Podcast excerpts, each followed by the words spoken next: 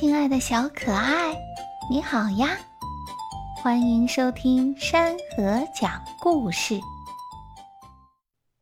伊索寓言》：老鼠开会。老鼠们经常受到猫的袭击，于是开会商量躲避猫的办法。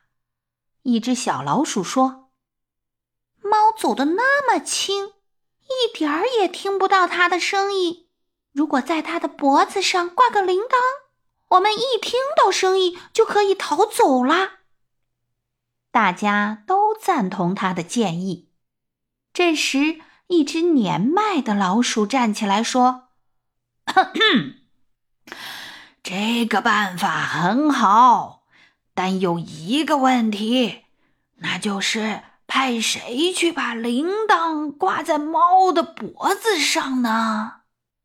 老鼠们一听，没一个敢吱声了。亲爱的小可爱，故事讲完了，谢谢你的收听，我们下个故事再会。